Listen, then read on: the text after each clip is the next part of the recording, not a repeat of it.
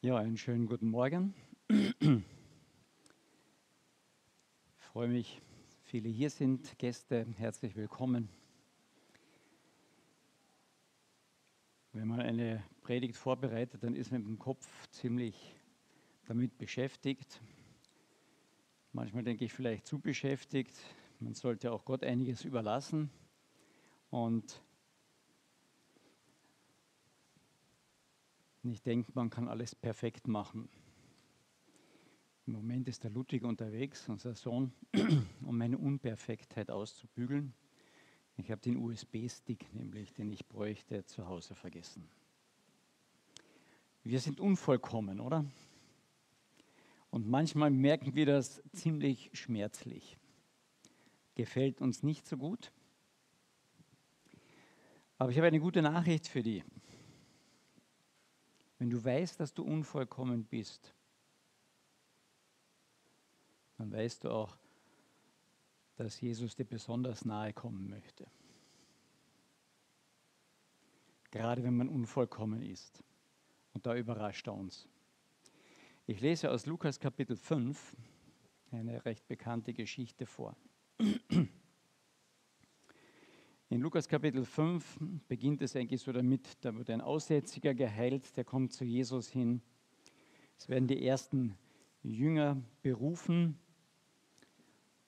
Der Aussätzige, der eigentlich äh, draußen sein müsste, gar nicht in die Nähe der Menschen kommen sollte, fällt aber vor Jesus hin und Jesus berührt ihn. Der, der voller Fehler war, bei dem nichts richtig war, und Jesus berührt ihn. Und der Outsider wird zum Insider.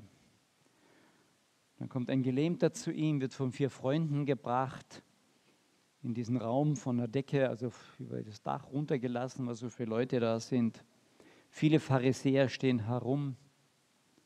Und das Erste, was Jesus diesem Mann sagt, die sind deine Sünden vergeben. Die Pharisäer regen sich auf. Wie kann er nur? Und Jesus macht ihnen klar, ich habe die Autorität, das Kernproblem anzugreifen. Ich habe die Autorität, das Kernproblem anzugreifen, die wirklich tief sitzende Krankheit. Und dann heilt er den Gelähmten noch. Und danach, da ging er hinaus in, Matthäus, äh, in Lukas 5, Vers 27, da ging er hinaus und er sah einen Zöllner mit Namen Levi am Zollhaus sitzen. Und er spricht zu ihm, folge mir nach. Und er verließ alles, stand auf und folgte ihm nach. Meine, ein Zöllner war der ausgestoßenste, der letzte Dreck eigentlich für einen Juden. Das war einer, der hinten herum war, der ein Saboteur war, der das eigene Volk verraten und ausgesaugt noch hat, mit Hilfe der Feinde. Der konnte nur am Zollhaus sitzen, weil er bewacht wurde. Keine Ahnung, wie der das gemacht hat. Der stand auf und ging. Hatte er seinen Stellvertreter dort, hat er den Soldaten gesagt, macht's ihr bitte weiter. Wir wissen es nicht. Aber wir wissen, dass ein Rabbiner kam, ein ehrenwerter Mann kam, der Achtung hatte. Und der spricht den Zöllner an und sagt, komm, geh mit mir. Dem der nichts verdient hatte von irgendeiner Zuwendung, dem wird Gnade zugewandt. Und er steht auf und geht, geht mit ihm. Und Levi machte ihm ein großes Mahl, ein großes Festmahl in seinem Haus. Und da war eine große Menge von Zöllnern und anderen, die mit ihnen zu Tische lagen. Da versammelte sich der Abschaum der Stadt mit Jesus und seinen Jüngern.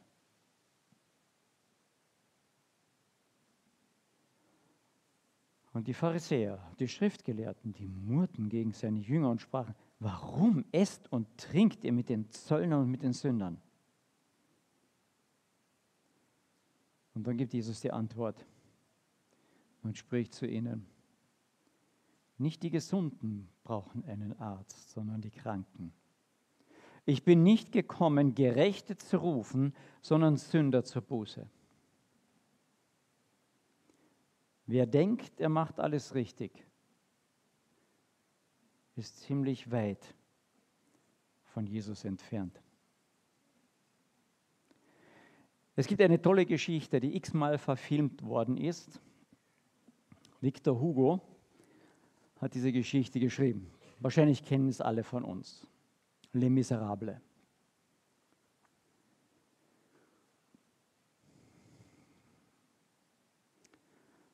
Die Gefallenen, die Miserablen, die, die keine Identität mehr haben.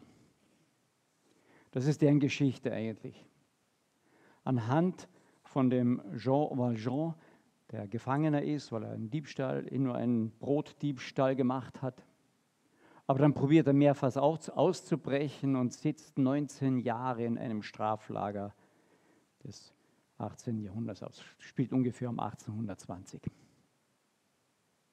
Hat einen Aufseher, der ihn bei der Entlassung nach 19 Jahren so sagt, ich sehe hier gleich wieder. Warum? Weil deine Identität ist, du bist ein Dieb. Du kannst deine Identität nicht verleugnen. Ich werde dich wiedersehen. Und der nimmt sich natürlich vor, nie mehr in dieses Gefängnis. Und dann muss er herumreisen, um einen neuen Ausweis oder was zu bekommen. Und kein Mensch nimmt ihn auf, weil überall ist er, oh, das ist der Sträfling, der gerade entlassen wurde. Wer nimmt denn den auf? Dieb bleibt Dieb. Ich mache meine Haustür zu. Und dann wird ihm gesagt, na klopft doch einmal bei der Kirchentür dort an.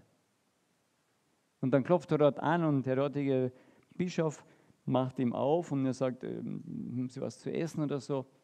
Und der sagt, komm rein. Und sagt, nein, nein, ich bin ein, ich bin ein entlassener Sträfling. Er sagt, komm rein. Sagt er, nein, ihr habt es nicht verstanden, ich bin ein entlassener Sträfling. Und er sagt, komm rein zum Abendessen. Und dann kommt er rein zum Abendessen, wird eingeladen zu Tisch. Und dann löffelt er seine Suppe und seine Sachen und denkt, hm, ich habe einen silbernen Löffel in der Hand. Und dann sagt der Bischof zu ihm, der mit ihm am Tisch ist und sagt, übernachte bei uns, das Zimmer ist fertig. Und dann sagt er so locker, weißt du, ob ich dich nicht heute Nacht umbringe? Und dann lächelt der Bischof ihn an und sagt, weißt du, ob ich dich nicht heute Nacht umbringe? Und das ist eine gewisse Pattsituation und dann meint der Bischof, ich denke, wir werden einander vertrauen müssen. Das ist für den was total Neues. Und es kommt, wie es kommen muss. In dieser Nacht steht er auf und klaut das ganze Silberbesteck, was dort ist. Und haut ab. Und wer fängt ihn ein? Sein alter Aufseher. Und er sagt, siehst du, ich hatte recht. Deine Identität ist, du bist ein Dieb, Nummer so und so. Und der sagt, nein, ich bin nicht Nummer so und so, ich bin Jean Valjean. Nein, nein, Nummer so und so, deine Identität ist ein Dieb. Du hast keinen Namen, du hast keine Seele. Und dann sagt er, der, der, der Bischof, der hat mir das ja alles geschenkt. Und dann sagt er, ja, ja, komm, wir gehen zurück zum Bischof. Und dann gehen sie zurück zum Bischof und der Wärter sagt, das habe ich ihn gefasst, der, der ein ganzes Silber gestohlen hat. Und der behauptet, du hättest ihm das geschenkt, sie hätten ihm das geschenkt. Und dann sagt der Bischof, ja natürlich. Und ich habe mich schon gewundert, warum man nicht die, die silbernen Kerzenleuchter nicht doch auch mitgenommen hat, die ich nur auch geschenkt hatte. Hier, nimm sie mit. Und jetzt stehen zwei sehr verdatterte Leute dort. Das eine ist der Aufseher, der keine Handhabe mehr hat, weil der Bischof gnädig ist. Und das andere ist ein Dieb, der weiß, ich bin ein Dieb. und plötzlich reich ist. Das geht doch nicht.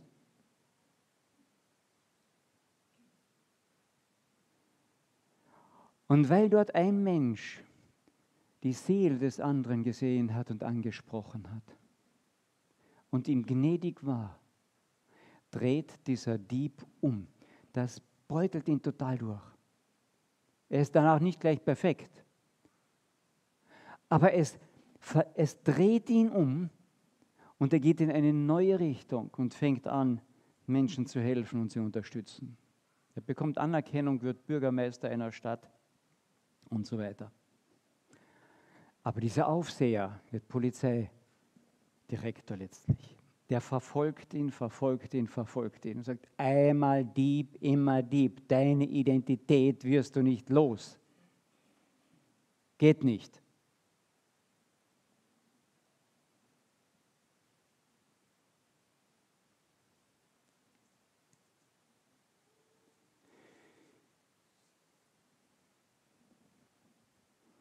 Die Pharisäer, die sagten den Jüngern, warum gebt ihr euch mit Leuten dieser Identität ab?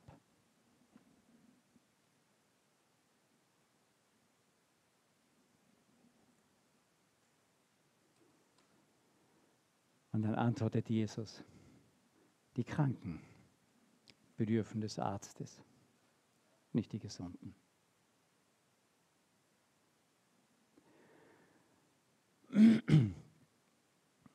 Den Jean, den hatten sie alles genommen, inklusive seiner Freiheit. Und haben ihm eine Identität aufgedrückt, die wir alle von Natur aus haben. Und wir haben vor zwei Wochen hier eine Predigt gehört, die hat mich sehr bewegt, wo es um diese Identität geht und ging.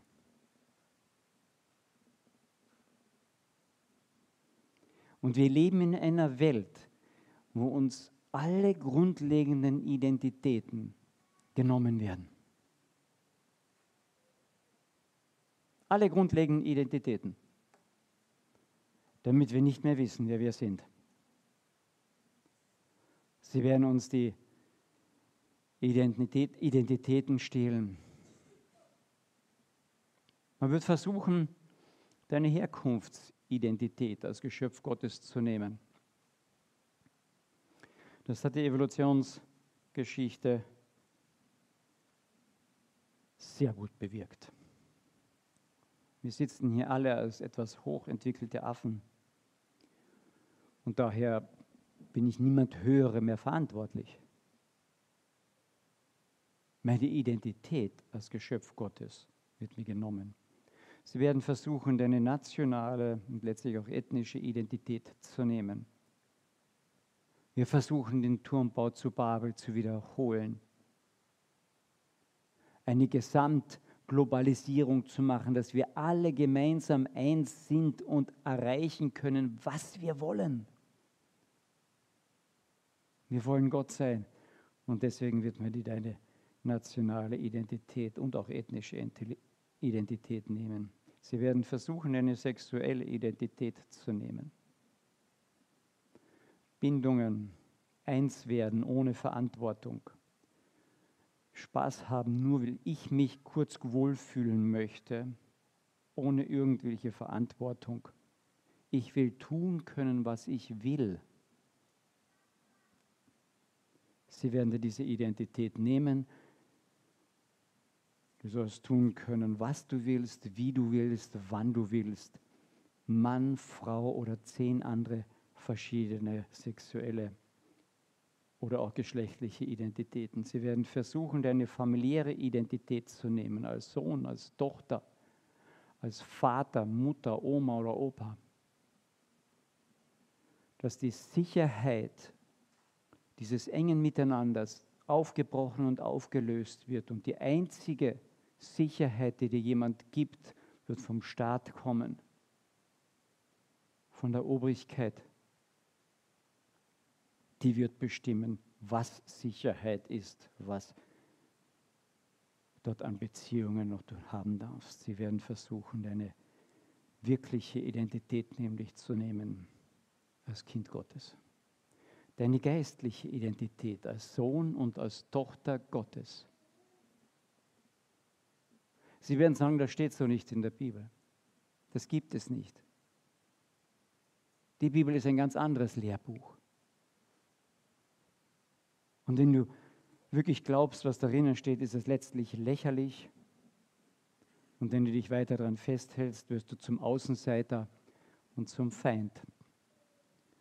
Die meisten Christen auf dieser Welt sind Außenseiter, Feinde und werden verfolgt.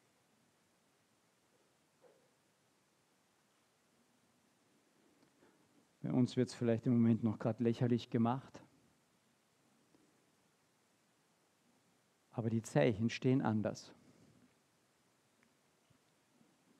Es gibt zurzeit gerade eine, eine Vorgabe in der UN, die besprochen und diskutiert wird. Ich habe sie zu Hause mir auf dem Computer heruntergeholt. Viele, viele Seiten darüber, wie doch die LGBTQ-Bewegung plus Lesben- und Schwulenbewegung, die muss in der Bevölkerung hinein und es darf keine Opposition dagegen geben. Und deswegen müssen auch alle Religionen sie unterstützen. Da wird dezidiert extra gesagt, auch die christlichen, weil die sind die größten Feinde von denen. Die sind ja so aggressiv gegen sie. Und sie haben nicht ganz Unrecht. Weil manche Ausschreitungen bis hin zu tätlichen kommen von in Anführungszeichen christlich geprägten Gruppen. Und deswegen wollen sie es umdrehen und sagen, jeder Pfarrer, jeder Religionsleiter muss öffentlich verkündigen, dass das okay ist alles. Weltweit. Sie werden versuchen, dir dein, deine geistliche Identität als Sohn und als Tochter Gottes zu nehmen. Schon dieses Wort Sohn und Tochter wird dann anrüchig werden. Ich habe ein Beispiel nur, ich werde das nicht alles vorlesen, was da drauf steht. Ein, jemand, der protestiert, begleitet äh, Frauen, die gerade zur Abtreibung, in die Abtreibungsklinik gehen, um sie zu ermutigen, wirklich auch diesen ganzen Weg zu gehen. Sie werden dir nämlich letztlich das Leben nehmen. Weil wir in eine Gesellschaft hineinschlittern, die letztlich leblos ist, herzlos ist, lieblos ist. Und dem gegenüber sagt Jesus, ich bin das Leben. Ich bin die Liebe, die Agape, die sich entschieden hat für dich, nicht gegen dich, für dein Leben. Wir werden auf das Bild später nochmal zurückkommen, auf das Vorgehende. Es ist so furchtbar, das ist, ich kann es fast nicht anschauen. Aber Zöllner, Diebe, Sünder, Ehebrecher, Prostituierte, das ist ihre Identität, oder?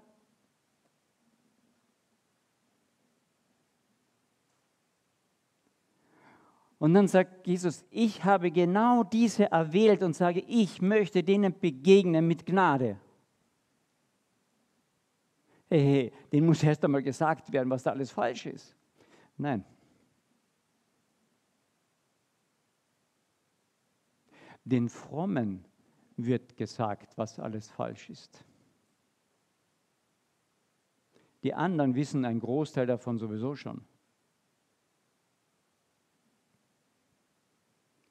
Und diese Gnade, die gibt eine neue Identität. Da sitzt ein Blinder am Wegrand, der Bartimäus. Seine Identität ist, er ist ein Blinder. Und der schreit. Das Einzige, was ein Blinder tun kann, ist, er schreit. Er kann die Tiefe seiner, seiner Nacht nicht ausloten. Probier das einmal. Mach mal die Augen zu. Ja? Und dann, dann versuche die Dunkelheit, okay, wenn du jetzt herumschaust, ein bisschen Licht siehst du noch, aber mach mal die Augen zu und dann schaut man in sich hinein und dann versuche mal diese, diese Schwärze, die du dann siehst, auszuloten, bis zum Grund zu erfassen. Du wirst merken, das geht nicht.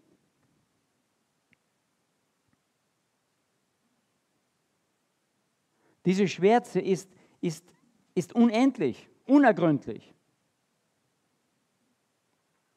Es ist auch irrational. Warum bin ich blind? Da gib mir mal eine gute Antwort drauf.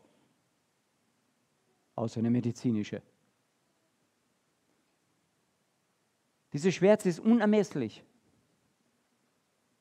Und dann begegnet Jesus diesem Mann mit Gnade. Und Jesu Gnade ist unermesslich, ist irrational, ist unergründlich, weil unsere Sünde eben auch unergründlich, unermesslich, irrational ist. Deswegen kommt er mit seiner Gnade von außen und sagt, die ist tief, tiefer am tiefsten. Und im Johannes 1 sagt er, ich bin das Licht der Welt und das Licht scheint in die Dunkelheit, in die Finsternis. Und er ruft und sagt, bringt diesen Bartimäus zu mir. Und er schenkt ihm das Licht. Der konnte nichts dafür tun, außer schreien. Er konnte nichts beitragen. Er konnte diesen Rabbiner nicht bezahlen. Nichts konnte er tun. Jesus sagt, ich gehe zu den Kranken. Dort gehe ich hin. Und ich begegne ihnen mit Gnade. Es gibt nichts auf dieser Welt, was unsere Identität wirklich ändern kann, außer die Liebe und die Gnade Jesu Christi. Weil dann bin ich jemand anders. Ich bin ein Sehender dann, der ihm nachfolgen kann, der ihn sieht. Ich sehe ihn vorher nicht. Hat der Blinde ihn gesehen? Nein, richtig. Er konnte nichts tun, ihm begegnet die Gnade und er kommt ins Licht und lebt. Die Gnade ist genauso irrational, unendlich tief, nicht auslotbar, weil die Dunkelheit das auch ist.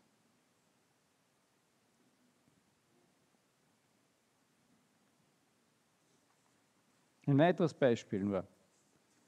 Der verlorene Sohn, wir kennen diese Geschichten. Ja? Er verlässt seine Identität als Sohn dieses Hauses. Ich bin selbstständig, ein total moderner Mensch. Was braucht diese blöde Abhängigkeit von Mama und Papa?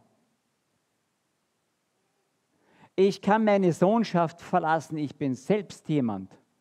Ich bin ein Weltmensch, ein weltgewandter Mensch das heißt auf die Welt hingewandt. Und wir wissen, wie es geendet hat. Und plötzlich merkt er, ich verliere meinen Wert. Den habe ich nämlich nur als Sohn des Vaters. Denn als Sohn des Vaters bin ich laut 1. Äh, Johannes 1 ein Kind, ein Sohn, eine Tochter des lebendigen Gottes und damit bin ich unendlich wertvoll in seinen Augen. Und der Mann geht. Und dann sitzt er bei den Schweinen und sagt, ich habe eine Botschaft, die ich nur, mein, die ich nur sagen kann, wenn ich wirklich vor der Haustür stehe. Bestenfalls Knecht. Aber ich werde ihm sagen, ich bin es nicht wert, dein Sohn zu heißen. Der wusste, er kann nichts mehr tun. Ich bin es nicht wert, ich kann nichts mehr bringen, außer einen Haufen Gestank von den Schweinen. Und der Vater umarmt ihn. Umarme mal ein Schweinchen. Hey, hey, hey. Das ist Gnade. Wenn du merkst in deiner Verkommenheit, wie Gott dich umarmt.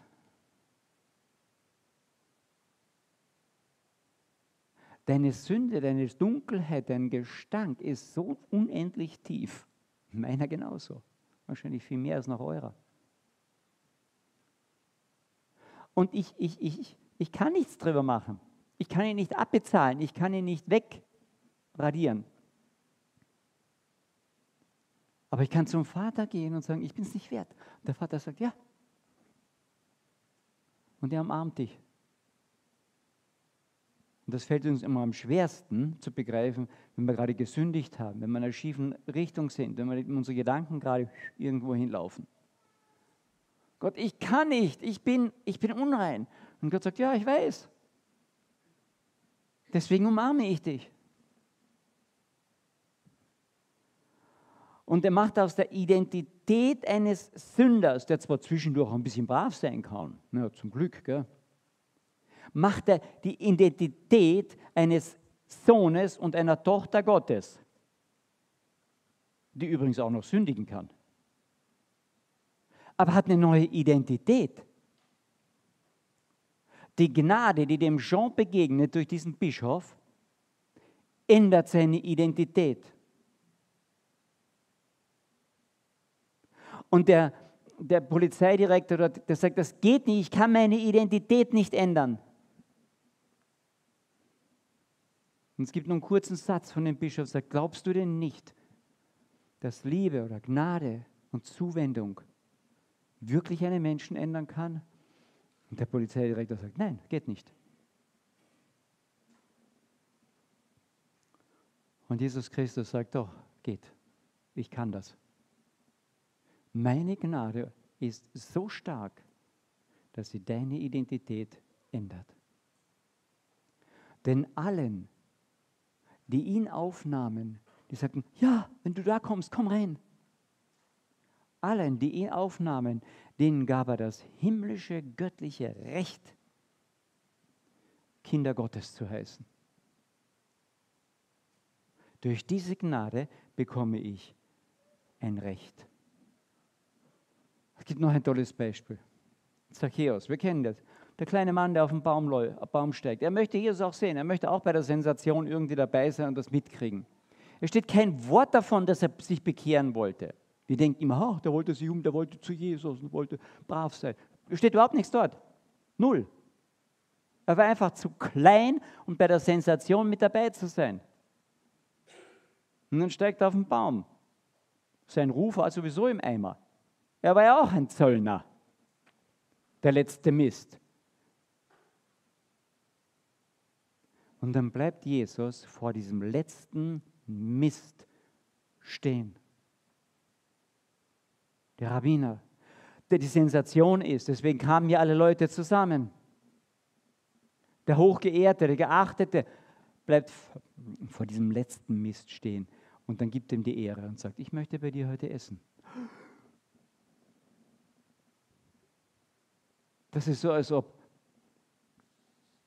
was weiß ich, der Bundespräsident zu deiner Haustür kommt und sagt, ich hätte gerne Jausen bei dir. Und du sagst, echt? Meine Güte, du wirst die Klinke nicht mehr abwaschen, du wirst den Nachbarn das erzählen, du wirst tausend Bilder machen, Selfies und Unterschriften und alles mögliche, weil es eine Ehre ist. Okay, es kommt ein bisschen auf deine politische Richtung an, das weiß ich schon auch. Aber in dem Fall war es absolute Ehre und er klettert vom Eilends vom Baum mit einer Geschwindigkeit. Und wir wissen kein Wort von irgendeiner Konversation zwischen den beiden beim Essen. Ich nehme an, dass sie ein Tischgebet gemacht haben. Steht auch nicht dort. Aber Jesus hat normalerweise das Tischgebet gemacht. Ein Zöllner? Weiß ich nicht. Aber weil diesem Zachäus, der der letzte Mist und Dreck war, Ehre und damit Gnade begegnet, steht er während dem Essen auf und sagt, ich ändere alles. Wenn ich betrogen habe, dann gebe ich zurück und so weiter. Und Jesus sagt, heute ist diesem Haus Heil widerfahren. Und aus dem Zöllner und Sünder Levi, den jeder Priester, jeder Schriftgelehrte gesagt hat, ist der letzte Abschaum. Aus diesem Betrüger Zöllner Levi. Seine Identität wird geändert zu einem Sohn des lebendigen Gottes.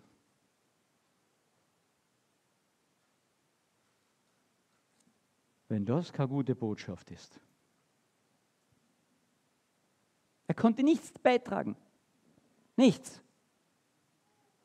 Und kurz danach kommt jemand anders zu ihm, ein reicher Jüngling, und sagt, Herr, was muss ich denn tun, um in den Himmel zu kommen? Oh, ich kann mir vorstellen, so was für mich wäre das die Frage, super. Boah, dem könnte ich das Evangelium erklären jetzt. Ja. Und ich kann mir aber auf der anderen Seite vorstellen, Jesus hat gesagt, ah, lieber Mann, falsche Frage. Du kannst nichts tun, aber ich gehe darauf ein, halt die Gebote. Weißt du eh, ja, habe ich alle gehalten. Der Mann war nicht nur reich, der war auch brav. Der war wirklich brav. Aber er hat gedacht, er kann zur Gnade letztlich irgendwas beitragen. Und Jesus sagte, du kannst nichts beitragen letztlich. Und deswegen verkaufe alles, was du hast, damit du nichts beitragen kannst. Und komm und folge mir nach. Ja, aber dann habe ich nichts beigetragen. Ich. Ich gebe dir die Identität, nicht irgendetwas, was du tust. Aber wenn du diese Identität hast, dann kannst du aus dieser Identität neue Handlungen setzen. Ein Dieb setzt aus seiner Identität die Handlung des Stehlens. Ein Sohn und eine Tochter Gottes setzt aus der Identität, die er ist, Handlung der Vergebung und Liebe. Natürlich kann er daneben hauen noch, natürlich ist er nicht perfekt. Aber durch die neue Identität hat er eine neue Richtung, mit der er anders handeln kann und soll. Und dass da eine Veränderung stattfindet, sollte selbstverständlich sein. Und jetzt komme ich nochmal zu unserem Anfangsbild zurück.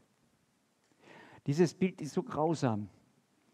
Dieser Demonstrant hält ein, ein, ein Rezept in der Hand. Wie kann ich ein Fötensmoothie machen? Mit allen Beigaben. Mit den Teilen unter anderem des abgetriebenen Fötus. Und unten klein, das könnt ihr nicht lesen, steht da noch, am besten ist es noch der Geschmack noch vor, dem 16., vor der 16. Woche. Und du denkst dir, wie kann man, wie, wie, wie, wie kann die Welt so kaputt sein? Dass man überhaupt kein Gespür mehr hat. Ich würde ihm am liebsten das, das, das aus der Hand reißen und sagen, spinnst du komplett?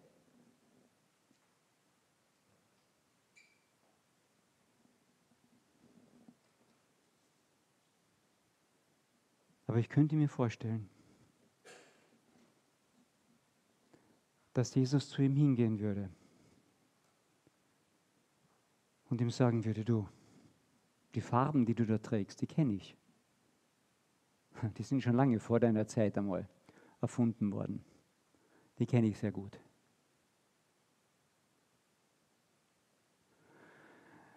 Und ich bin über etwas sehr froh. Nämlich, dass das, was auf deinem Plakat steht, deine Mutter sich nicht zu Herzen genommen hat. Und deswegen stehst du hier.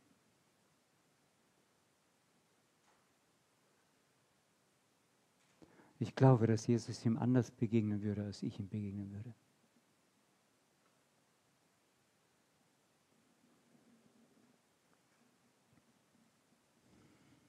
Wer immer in diesen Farben hier bei der Tür reinkommt, wie werde ich ihm begegnen? Oder ihr? Ich glaube, Jesus würde hingehen und sagen, du, treffen wir uns irgendwo? Und sagt er, ja, haben wir da eine Bar oben hinter, der, hinter dem Theater, dieser Spitalsgasse, nicht? Einige kennen sie vielleicht, aber wahrscheinlich kennt sie keiner von uns, ja. Die ist auch so schön färbig. Und da haben wir alle, da treffen wir uns. Und ihr sagt, jawohl, die kenne ich, die Bar. Treffen wir uns dort heute Nachmittag. So, ja, passt. Und der denkt sich, viertellustige Knabe. Und Jesus kommt in diese Bar hinein und sagt, oh, bitte komm mal raus, da gehe ich nicht rein. Nein. Er geht immer zum Verlorenen hinein, zum Kaputten, die den Arzt braucht. Und er geht hinein und setzt sich an den Tisch. Und er sagt, ich habe zwei Dinge für dich, sagt er. Ich habe eine Frage an dich und ich habe eine, ein Angebot an dich. Und sagt er, super, ich freue mich, dass du überhaupt hier bist. Hätte nicht gedacht, weil du passt irgendwie nicht in diese Bar hinein. Aber was ist deine Frage? Und vielleicht würde Jesus ihm dann die Frage stellen und sagen, du, wer bist du eigentlich? Erzähl mir, wer bist du? Naja, damit wir sagen, heute bin ich, ähm, ja, ich fühle mich im Moment ein bisschen mehr als das. Wer warst du gestern? Ne, gestern war jemand anders. Da war das. Und morgen? Werden wir sehen, ja. Und übermorgen? Ja, weiß ich nicht genau. Du, wer bist du? Was ist deine Identität? Und vielleicht wird er nachdenken, sagen, eine gute Frage. Gar nicht so schlecht. Kann ich nicht so genau beantworten. Aber was ist dein Angebot? Ich habe ein Angebot für dich. Ich kann dir eine Identität geben für alle Ewigkeit. Eine Identität, die einen derartigen Wert hast, den du hier nie finden würdest in irgendeiner Identität, die du dir heute aussuchst. Sagen, was für eine Identität ist denn das schon? Wir müssen sagen, ich dir die Identität geben, Sohn oder Tochter des Schöpfers Himmels und der Erden zu werden, als Identität. Die gilt hier im Leben, die gilt im Sterben, die gilt in alle Ewigkeit. Hättest du Lust drauf? Und vielleicht würde er dann aufstehen und gehen und sagen, denk drüber nach.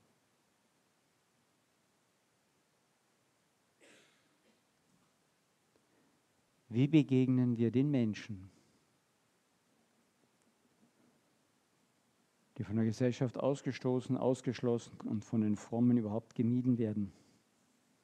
Zöllner, Sünder, Prostituierte, Diebe, Mörder.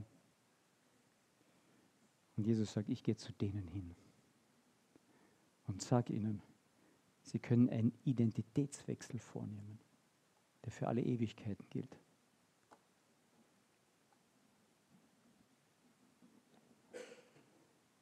Sie werden versuchen, deine Herkunftsidentität, das Geschöpf Gottes dir wegzunehmen. Sie werden versuchen, deine Nationalität, deine nationale Identität wegzunehmen. Sie werden versuchen, deine sexuelle Identität wegzunehmen. Sie werden versuchen, deine familiäre Identität wegzunehmen, als Sohn und Tochter.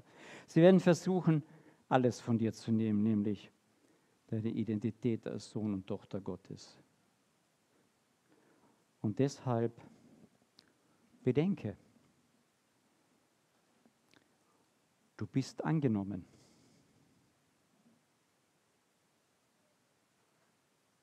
Nicht erst, wenn man im Mutterleibe festgestellt hast, du hast keine Nackenfalte und kein Trisomie 21. Du bist angenommen als du empfangen wurdest. Nein, schon vorher. Du bist erwählt. Bevor du irgendetwas Gott beweisen konntest oder ihm bringen konntest. Du bist befreit von dem Kreislauf der Sünde, die durch Adam hereingekommen ist. Sag, du bist frei. Dir ist vergeben. Du stehst unter der Gnade und nicht mehr unter dem Gericht. Du wirst nicht verurteilt. Das Gericht ist gesprochen, ist getan. Du bist frei und vergeben. Du bist neu gemacht. Deine Identität ist geändert. Du bist Sohn, Tochter Gottes. Bedenke das. Du bist ein Abbild des lebendigen Gottes. Aus das bist du geschaffen worden. Das ist dein Ziel wieder hin.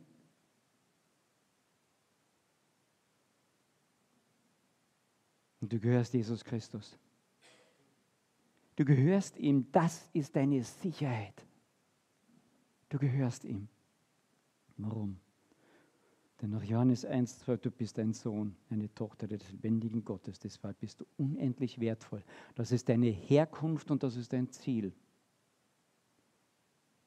Und Jesus bietet dir ein neues Leben, einen neuen Sinn. Du bist ein Staatsbürger des Himmels. Du weißt, wohin du gehörst. Du wirst von Gott behütet auf ewig. Nichts kann dich trennen von der Liebe Gottes. Entschuldigung.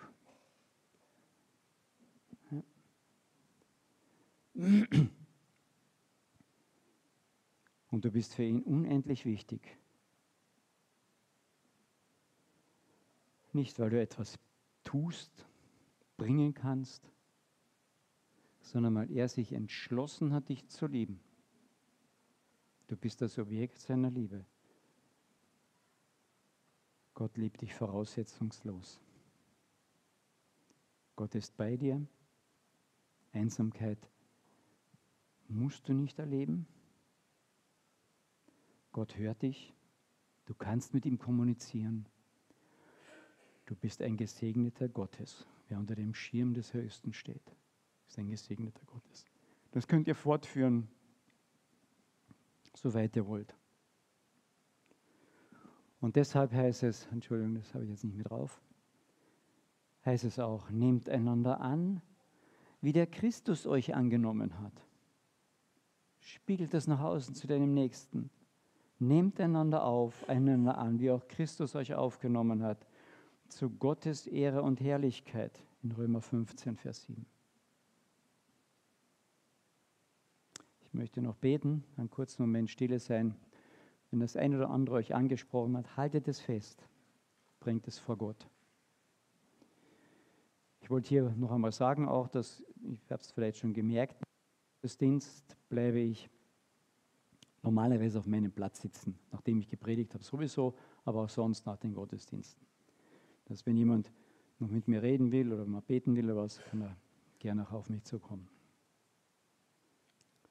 Nehmen wir uns einen kurzen Moment der Stille.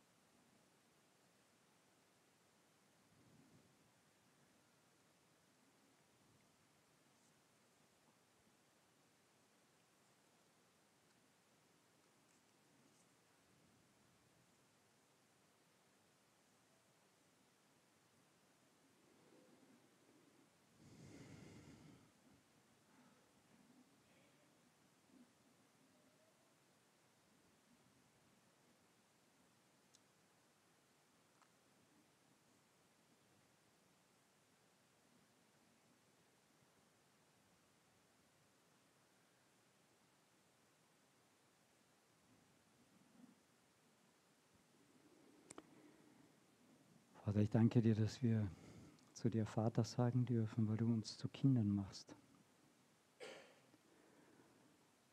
Herr Jesus, ich danke dir, dass du den Weg uns gewiesen hast zum Vater, dass du uns das Leben gegeben hast, dass wir vor deinem Vater stehen und leben dürfen und dass du die Wahrheit bist, uns nicht belügst sondern in die, die ganz, das ganze Licht und die Reinheit der Wahrheit ist. Danke dafür, dass wir beten dürfen, Vater unser.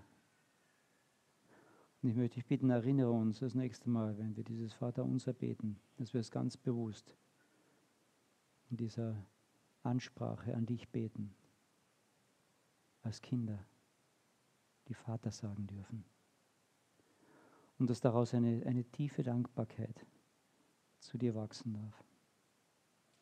Und dass deine Liebe, die uns begegnet ist, so langsam, langsam auch ein Echo findet bei uns, dass wir ein bisschen zurücklieben können. Und dass wir auf unseren Nächsten zugehen können in Liebe und in Gnade.